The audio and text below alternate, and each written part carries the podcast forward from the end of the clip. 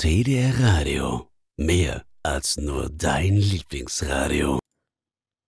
Hallo und willkommen zu Arena, der Fantasy Podcast. Heute ist wieder Bennett mit dabei. Bennett wird uns heute wieder über zwei Völker bzw. Kulturen aufklären. Einmal über die Miraben und einmal über die Hadaren. Und ich würde sagen, Bennett, fang doch mal mit den Miraben an. Ja, moin. Genau, ich habe schon in den vergangenen Podcasts ja viel, ähm, da gab es viele Erwähnungen der Miraben. Denn die Miraben sind eigentlich so die wichtigste menschliche Gattung auf Aena. Und es ist auch eigentlich die erste menschliche Gattung auf Aena. Also archäologische Befunde und so, äh, oder Funde belegen halt, dass sie die ersten Menschen auf Aena waren. Äh, sie werden auch die Menschen der Wüste genannt, denn ihr Ursprungsgebiet ist wohl ähm, die Wüste auf Marea. Genau, und damals waren sie da schon weit verbreitet auf dem gesamten Kontinent. Ähm, das ist gewesen, nachdem die Welt natürlich sich neu geordnet hatte im zweiten Zeitalter, beziehungsweise ähm, zwischen dem ersten und dem zweiten Zeitalter gab es ja die dunkle Zeit, wo man nicht weiß, was passiert ist. Und da hat die Welt sich komplett neu geordnet, hat sich alles verdreht. Und ähm, sie haben sich wohl dann in der Zwischenzeit genau auf diesem Kontinent halt angesiedelt und lebten da vorzugsweise als Nomaden. Aber auch einige Stämme haben sich an Gewässern angesiedelt und haben da erste Landwirtschaft betrieben.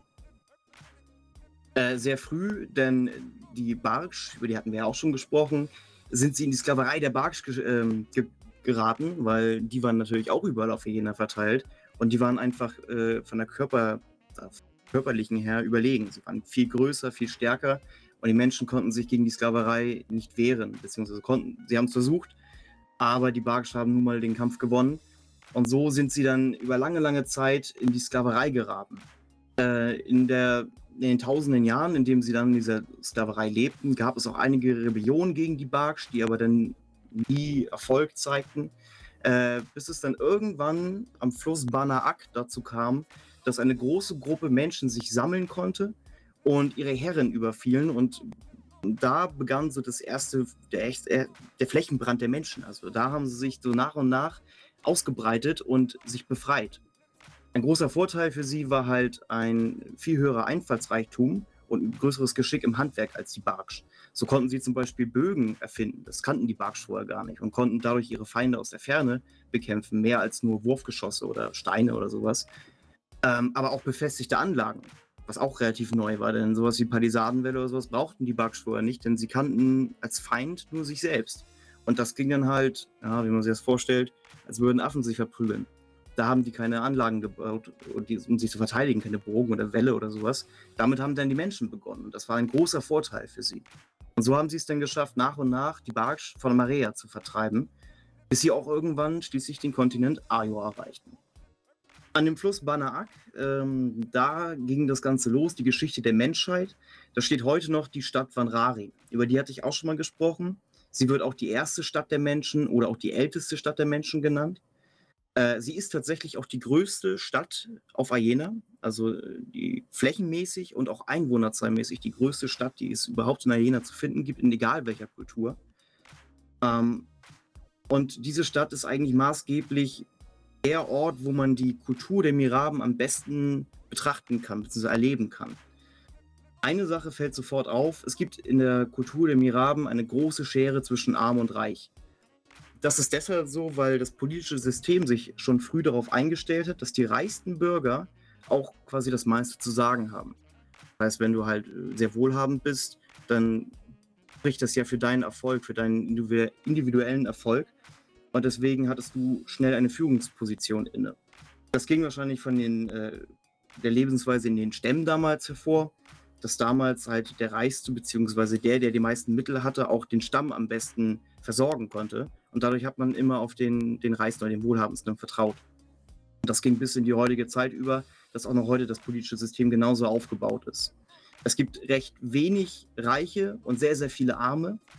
Aber erstaunlicherweise ist dieses System sehr, sehr stabil heutzutage. Also es kam natürlich mal dazu, dass Rebellionen äh, entstanden sind, dass die äh, Armen sich nicht unterdrücken lassen wollten, auch mehr zu sagen haben wollten. Aber das, hat, das System hat sich nie geändert dieses kastenähnliche System wurde halt größtenteils akzeptiert. Und deswegen läuft das heute immer noch so. Nach mehreren tausend Jahren ist das System unverändert genauso. Die größte Glaubensgruppe, also die größte Religion, die äh, bei den Miraben ausgeführt wird, ist der Glaube an die Sippe. Die hatte ich auch schon mal angesprochen in einem der ersten Podcasts. Das ist der Glaube, wo äh, für jedes Element ein, eine Gottheit steht. Und äh, der Glaube an die Sippe, also die arabische Konfession sozusagen, ähm, nimmt als Gott der Unterwelt den Nigrupus. Und nicht wie zum Beispiel die Kaiserlichen, die haben Olavus als äh, Gott der Unterwelt. Das ist ein großer Unterschied. Aber ganz wichtig für den Raben ist, dass der Glaube absolut frei ist. Also jeder Mensch, ob Frau, Mann, ob reich, ob arm, kann Priester werden, kann ein Glaubenshaus aufbauen und kann die Religion damit ja, predigen und sich so seine Glaubensgemeinschaft zusammensammeln. Das ist jedem frei überlassen. Auch ob man überhaupt glaubt, ist jedem frei überlassen. Und diese Freiheit ist, hat einen sehr hohen Wert für die Miraben und wird bis aufs Blut äh, auch verteidigt vor äußeren Aus Einflüssen. Das heißt, andere Kulturen, die zum Beispiel dieses System ändern wollen und Kultur, äh, die Religion halt irgendwie organisieren wollen oder übernehmen wollen oder was auch immer, äh, da verstehen die keinen Spaß. Deswegen gibt es einen großen Konfliktpotenzial mit den Kaiserlichen, weil die machen genau das. Die machen aus der Religion eine Organisation, so wie man das kennt äh, aus unserer Welt mit katholischem Glauben, dass es einen Papst gibt, der oben ist, dass die, es gibt Schriften, also die Bibel, die eins zu eins so übernommen werden, übersetzt werden und so gepredigt werden. Und das wollen die Miraben auf jeden Fall verhindern, dass so etwas jemals passiert. Ist es denn so, dass jetzt daher, dass ja jeder Priester werden kann und jeder dadurch, sage ich mal, auch Anhänger gewinnen kann, ähm, es eine Chance gibt, in diesem Kastensystem dann aufzusteigen? Oder ist es dann prinzipiell auch für die Armen weiterhin so, dass sie weiterhin unten bleiben? Ähm, wenn du es schaffst, ich meine, es ist ja jedem überlassen, wie er zum Beispiel jetzt seinen Tempel oder seine Kirche äh, finanzieren möchte. Und wenn du jetzt ein armer Schlucker bist und du sagst, ich mache jetzt hier im, mit, mein, mit meiner kleinen Gemeinschaft, meiner kleinen Glaubensgruppe, mache ich jetzt meinen Tempel auf und die kommen dann und die spenden mir zum Beispiel. Und du schaffst es so persönlich Reichtum zu erlangen, hast du natürlich einen Vorteil davon. Sowas passiert sehr selten, denn die Reichen, die an der Macht sind, wollen an der Macht bleiben und verhindern größtenteils auch, dass ärmere Leute aus ihrer Kaste sozusagen aufsteigen. Kaste ist eigentlich sogar das falsche Wort, denn Kaste beschreibt ja auch, dass es mehrere Kasten gibt und die Meraben kennen eigentlich, naja, zweieinhalb, sagen wir mal so. Ähm, eigentlich zwei. Also die Armen und die Reichen, die Mittelschicht dazwischen, deswegen eineinhalb oder eine halbe, die ist so gering, die kannst du kaum definieren. Meistens sind es Soldaten oder, ja, weiß ich nicht, Seefahrer oder sowas, die gar nicht ähm, irgendwo sesshaft sind, sondern schon Reichtum haben, aber damit wenig anfangen, außer ihrem, ihr momentanes Leben zu finden, also in, vom Moment zu Moment zu leben. Und da spricht man so ein bisschen von der Mittelschicht, aber die kannst du kaum definieren. Also ist es dann natürlich auch so, dass wenn jetzt jemand, sag ich mal, in einer reicheren Schicht da seinen Glauben praktiziert mit seiner Gemeinde, dass dann natürlich nicht jemand aus der unteren Schicht ankommt und sagt, ich möchte da beitreten, sondern dass es dann doch schon in diesen Kästen bleibt. Es kommt ganz drauf an, wie der Reiche das dann handhaben möchte. Ne? Wenn er sagt, er möchte jetzt nur die Reichen einlocken in seinen Tempel und mit denen halt da seine Predigen halten, dann ist das so. Dann kommt er wahrscheinlich in eine aus der ärmeren Schicht nicht rein. Aber es gibt vermutlich auch, also ich habe da jetzt noch nichts Spezielles festgehalten, aber es gibt bestimmt auch mal einen reicheren Priester aus der höheren Kaste, der sich irgendwo in den Slums von Vanrari angesiedelt hat, beziehungsweise da seinen Tempel gebaut hat und da predigt, mit den Armen zusammen äh, den Gottesdienst abhält. Denn es ist ja auch so, dass der Glaube an die Sippe, auch wenn er sehr freigehalten wird, ist er trotzdem sehr, sehr gleich. Es sind immer die gleichen Götter, es sind immer so die gleichen Erzählungen, was die Götter gemacht haben. Und deswegen ist es eigentlich völlig Wumpe, wo du deine Predigen hältst, weil die Leute kennen es sowieso schon, also sehr ähnlich. Ansonsten kann man noch über die Miraben sagen, dass ihr Baustil ähm, auch sehr typisch ist, also hat einen sehr hohen Wiedererkennungswert. Ähm, dadurch, dass sie halt in Wüstenregionen äh, leben, sind es meistens Bauten aus Sandstein und Granit. Ähm, aber ganz typisch sind die Kuppeldächer. Denn jetzt vielleicht nicht in den ärmeren Gebäuden oder in, bei den ärmeren Gebäuden Kuppeldächer, auch da kommt es natürlich vor, aber vor allem die Reichen bauen sehr, sehr gerne Kuppeldächer, die dann meistens bunt geschmückt sind mit vielen Mustern drauf. Ähm, und das ist halt ganz typisch. Du siehst ja eine Stadt an von denen und du siehst in der Mitte des Zentrums, da wo die Reichen leben, sind überall bunte Kuppeln. Das ist ganz typisch bei dem. Ähm, auch die Häuser generell werden bei den Reichen oft äh, bunt bemalt, einfach weil das schöner aussieht. So, wenn du in die Slums von Vanrari zum Beispiel gehst, da hast du ein Haus neben dem anderen und alle sind in Sandstein oder in Granitfarben und da ist nicht viel Abwechslung. Ähm, aber in den reichen Gebieten hast du wirklich richtig schöne bunte Prachtbauten. Es gibt so ein paar Bilder, wie man sich zum Beispiel, äh, wie damals wohl die Ägypter gebaut haben. Und daran ist das so ein bisschen angelehnt. Die Ärmeren äh, bauen übrigens auch sehr dicht auf dicht.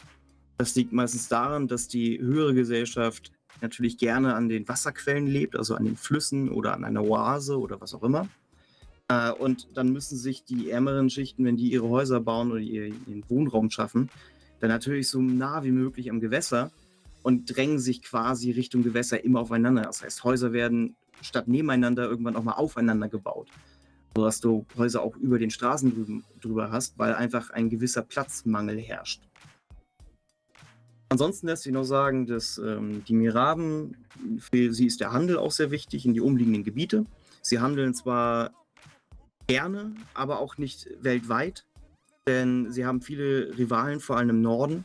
Deswegen handeln sie gerne mit den äh, Königreichen oder auch mit den anderen Kulturen um die Wüste herum. Ähm, und was vor allem gehandelt wird, sind Tiere, Edelsteine, tropische Hölzer und alles, was halt in ihrem Gebiet einmalig ist und in im Rest der Welt ein bisschen teurer ist. Auch Muscheln zum Beispiel oder Korallensteine. Und gerade weil dieser Handel von seltenen Materialien für sie eine hohe Bedeutung hat und sie so langsam, ich sag mal, ihr Gebiet ausgelootet haben, haben sie jetzt so nach und nach angefangen, in den Regenwald von Korillian einzudringen. Das ist äh, nordöstlich von, äh, von ihrem hauptsächlichen Gebiet, ist der Regenwald von Korillian. Und der wird noch belebt von den Draganen hauptsächlich. Und Anfang des fünften Zeitalters haben sie begonnen, in diesen Regenwald einzudringen und ihn zu erobern und die Draganen zurückzu, äh, ja, zurückzudrängen und zu vernichten sogar. Da spricht man ja, das habe ich schon mal erwähnt, vom Genozid der, gegen die Draganen. Aber dazu kann ich bestimmt in Zukunft noch mehr erzählen, wenn wir zum Beispiel zu wichtigen Ereignissen kommen. Bisher geht es ja nur um die Kultur. Es gibt noch eine Überlegung, die ich habe, und zwar gibt es ein Gebiet, das ist östlich von Vanrari, quasi der östlichste Zipfel von dem Gebiet der Miraben. Da gibt es das, äh, die Landschaft der Wogen von Madis. Da gibt es eine Gruppe von Miraben. Ich habe sie bisher immer nur als Miraben behandelt, aber während ich hier gerade diesen Podcast so meine Notizen vorbereitet habe, habe ich überlegt, ob ich die Wogen von Madis da nicht eine eigene Kultur draus mache, die angelehnt ist an die Miraben. Aber ich glaube, das werde ich so handhaben, weil es gibt viel über die auch zu erzählen. Die haben zum Beispiel ein sehr besonderes Söldnerheer, das wird das, die Smaragdbanner genannt. Und dazu kann ich dann in Zukunft eventuell nochmal mehr erzählen. Natürlich, wir werden ja noch viele Kulturen vor uns haben. Und natürlich, wenn sich jetzt in der Vergangenheit in Kulturen was ändert, da können wir natürlich wenig äh, machen. Aber wenn sich natürlich dann da, sag ich mal, ein neues Volk ergibt und da viel zu erzählen ist, dann werden wir das sicherlich hier auch noch behandeln. Ganz genau. Dankeschön, Bennett, für die weiteren Informationen jetzt zu den Miraben. Jetzt geht's weiter mit den. Mit den Hadaren. Mit den Hadaren, richtig. Was kannst du uns dazu erzählen? Genau. Die Hadaren, ähm, da habe ich schon in den ersten Podcasts äh, deutlich mehr darüber erzählt, als ich das eigentlich vorhatte damals. Äh, ist auch nicht so schlimm, dann gehe ich einfach noch mal ein bisschen ins Detail bei dem. Und zwar die Hadaren äh, sind eine Abspaltung der Miraben, nämlich nachdem die Welt sich neu geordnet hatte und die Miraben noch nicht in der Sklaverei waren, hat sich ein großer Teil von deren Bevölkerung, von deren Kulturgruppe äh, auf den Weg nach Osten gemacht. Und äh, da gibt es die, heute ist es die Inselgruppe der Mazoren. Man geht davon aus, dass damals diese Insel, Inselgruppe noch eine Landzunge war äh, auf den kleinen Kontinent Vaschur. Vaschur ist der Kontinent, der sehr weit im Osten liegt und der an sich, wenn man das mal grob betrachtet, ein riesiger Vulkan ist. Und die Hadaren haben sich damals ganz isoliert auf diesem Kontinent angesiedelt und haben da eine, eine Kultur erschaffen, eine Gesellschaft erschaffen, die auch heute noch sehr, sehr prachtvoll ist oder als prachtvoll be betrachtet wird. Man sagt sogar, ähm, würde es diese Kultur heute noch geben, wäre sie sogar zeitgenössisch. Ähm, und sie siedelten sich hauptsächlich im Zentrum dieses riesigen Vulkans an. Ich dachte immer so Größenverhältnisse. Das Zentrum, also das Auge des Vulkans, kann man sich so von der Größe vorstellen, zwei bis dreimal die Fläche von Deutschland. Also wirklich ein riesiger Vulkan. Äh, er war natürlich inaktiv, als sie da ankamen. Es war eine grüne Aue noch im Zentrum. Und dort, gerade weil die sehr viel, der Boden sehr nährstoffreich war und sich viel Wasser auch gesammelt hat, äh, war es einfach das Paradies auf Erden. Man kam da, die kamen da an und haben wahrscheinlich das beste Land zum Leben gefunden, was man sich vorstellen kann. Und das hat natürlich dazu, dazu beigetragen, dass sie halt eine so große Ge Gesellschaft aufgebaut haben. Äh, sie erlebten eine rasante, rasante Entwicklung ähm, der Technologie und auch der Architektur. Das heißt, Aquädukte und Reservoirs und sowas haben dann auch noch zusätzlich geholfen, dass sie sich da ja, gut ausgebreitet haben. Und dann im Jahre 4464 des dritten Zeitalters äh, passierte die große Katastrophe, wahrscheinlich die größte Katastrophe, die Ayena je gesehen hat, seit dem dunklen Zeitalter. Äh, nämlich der Vulkan von Vashur brach in sich zusammen. Also es war kein Ausbruch eines Vulkans, so man sich das vorstellt, dass da plötzlich die ganze Schlacke in die Luft geschmissen wird, sondern nach Erzählungen ist die Erde erstmal abgesackt auch mehrere hunderte Meter tief nach unten gefallen. Das heißt, riesige Kluften haben sich aufgetan, ganze Städte sind einfach in den Abgrund gestürzt. Und dann kam das Magma nach oben. Kann man sich so ein bisschen vorstellen, wenn man, wenn man so eine Blase zum Platzen bringt, dann ploppt es einfach auf und überall ja, wird die Erde instabil. Es war einfach das größte Inferno, was man sich vorstellen kann. Und man geht auch davon aus, dass schon direkt am ersten Tag wahrscheinlich 90 Prozent der gesamten Kultur der Hadan sofort vernichtet wurde. Ähm, und weil sie sich so isoliert hatten auf ihrem Kontinent und gar nicht groß den, den Wunsch hegten, den Rest der Welt wieder zu erkunden oder zu besiedeln oder sich auszubreiten, hatten sie auch keine große Schifffahrt. Das heißt, sie mussten von diesem Kontinent runter. Ähm, um den Kontinent herum ist natürlich auch eine Zone, die nicht in sich zusammengestürzt ist, aber durch die ganzen durch den ganzen, die ganze Asche oder die ganzen Schadstoffe, die in die Luft geschmissen worden sind, wurde das natürlich auch unbewohnbar. Die Luft wurde giftig. Man musste runter von diesem höllischen Kontinent. Und das Einzige, was ihnen zur Verfügung stand, waren Fischerboote und Küstensegler. Also Schiffe, die gar nicht für die große See gedacht waren. Und dennoch haben sie sich zu, also alles, was noch übrig war von den Jandaren, sind an die Küsten geflohen und haben versucht, diese Insel mit diesen ja, viel zu kleinen Booten halt zu verlassen. Die sind wohl in alle Richtungen gesegelt, egal wohin, sie wollten einfach weg davon und halt irgendwie diesem, diesem Inferno entkommen. Ähm, man geht davon aus, dass bei dieser Flucht nochmal unzählige äh, Hadan in der See verschollen sind, weil ihre Schiffe nicht für die See gedacht waren und auch weil sie in völlig falsche Richtung gesiedelt, äh, gefahren sind. Denn im Osten von Vashur zum Beispiel kommt Rastas Ozean. Das ist ein gigantischer Ozean, der bis heute noch nicht komplett überquert worden ist. Und da sind sie wohl einfach ins Nichts gefahren und tauchten nie wieder auf. Die einzigen, die sich retten konnten, sind die Hadanen, die nach Westen gesegelt sind denn relativ nah an Vashur dran kommt die große Insel Alu und da konnten sie sich neu ansiedeln. Ähm, auf Alu haben sie dann neu Fuß gefasst, haben dann natürlich versucht, mit den wenigen Menschen oder mit den wenigen Überlebenden, die sie noch hatten, äh, eine neue Kultur aufzubauen und natürlich nachempfunden nach dem, was sie schon kannten. War natürlich schwierig. Sie hatten wenige Leute zur Verfügung, sie mussten halt erstmal so diesen Schock überhaupt überwinden. Über Generationen war das natürlich schrecklich, diese Erfahrung. Und dann passierte es, dass ähm, auf, den, auf der westlichen Seite von Alu und im Norden äh, sich andere Kulturen angesiedelt haben. Denn die Altblüter und auch die Ajoren waren auf dem Vormarsch. Sie wollten auch immer mehr von der Welt äh, erobern bzw. besiedeln und fanden die Insel Alu. Das heißt, die Hadan hatten wenige Jahrzehnte noch Zeit, sich da isoliert wieder aufzubauen.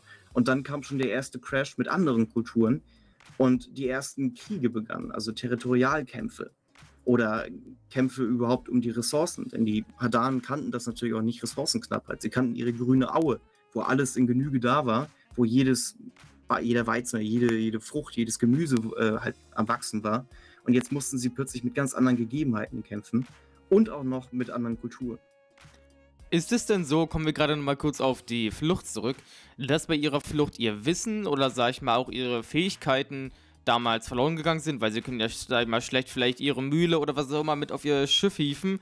Ähm, und es war ja auch so, wenn du sagtest ja, dass sie da isoliert lebten, dass die Boten, sag ich jetzt mal, ich weiß gerade den Namen sogar nicht mehr, ähm, die dieses ganze Wissen in ihre Bibliothek aufnahmen, davon auch gar nichts wussten. Das heißt, prinzipiell ist ja all ihr Wissen und ihre Fortschrittlichkeit äh, ja verbrannt.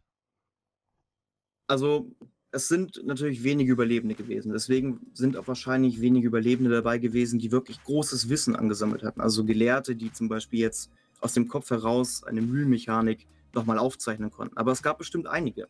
Dann weiß ich nicht, bist du ein gelernter Schreiner, vergisst du ja nicht dein Handwerk, nur weil deine, deine Heimat kaputt gegangen ist.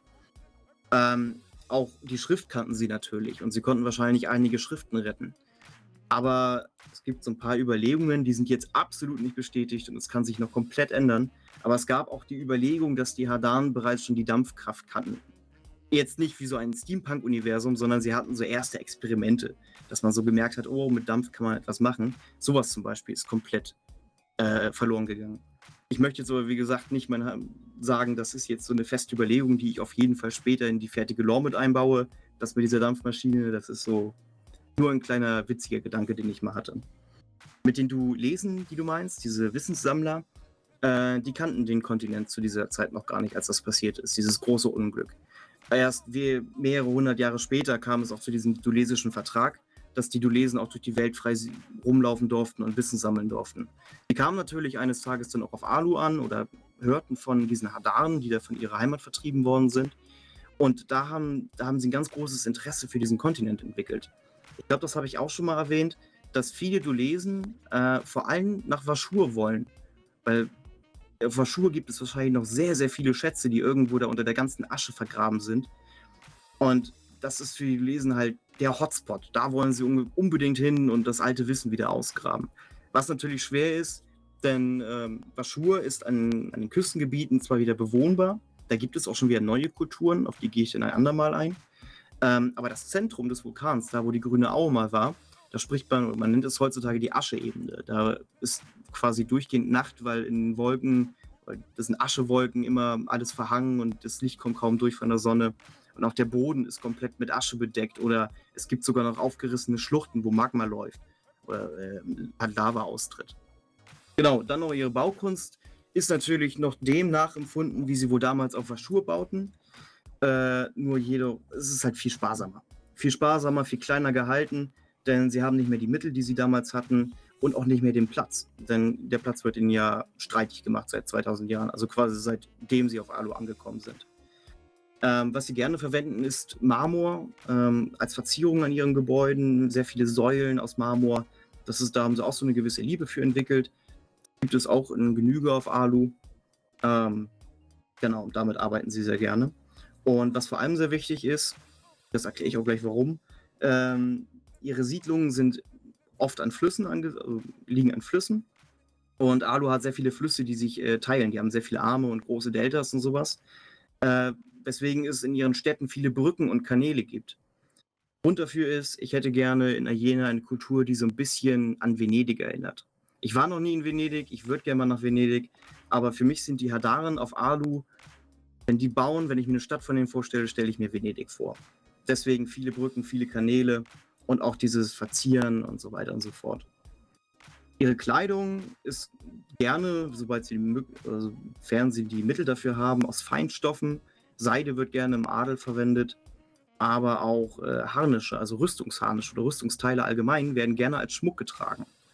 Aber auch so haben sie eine Vorliebe für anderen Schmuck, wie Halsketten, Ringe, Kopfschmuck, der dann äh, auch gerne, oder was halt gerne das mit Federn verziert wird. Also gerade Kopfschmuck mit, mit Faunfedern wird gerne gearbeitet, aber auch einfach das Symbol der Feder wird auch gerne verwendet. Vielen Dank, Bennett, dafür, dass du uns nochmal was über diese Kultur erzählt hast. Wie gesagt, hatten wir ja schon mal in einem früheren Podcast kurz angeschnitten.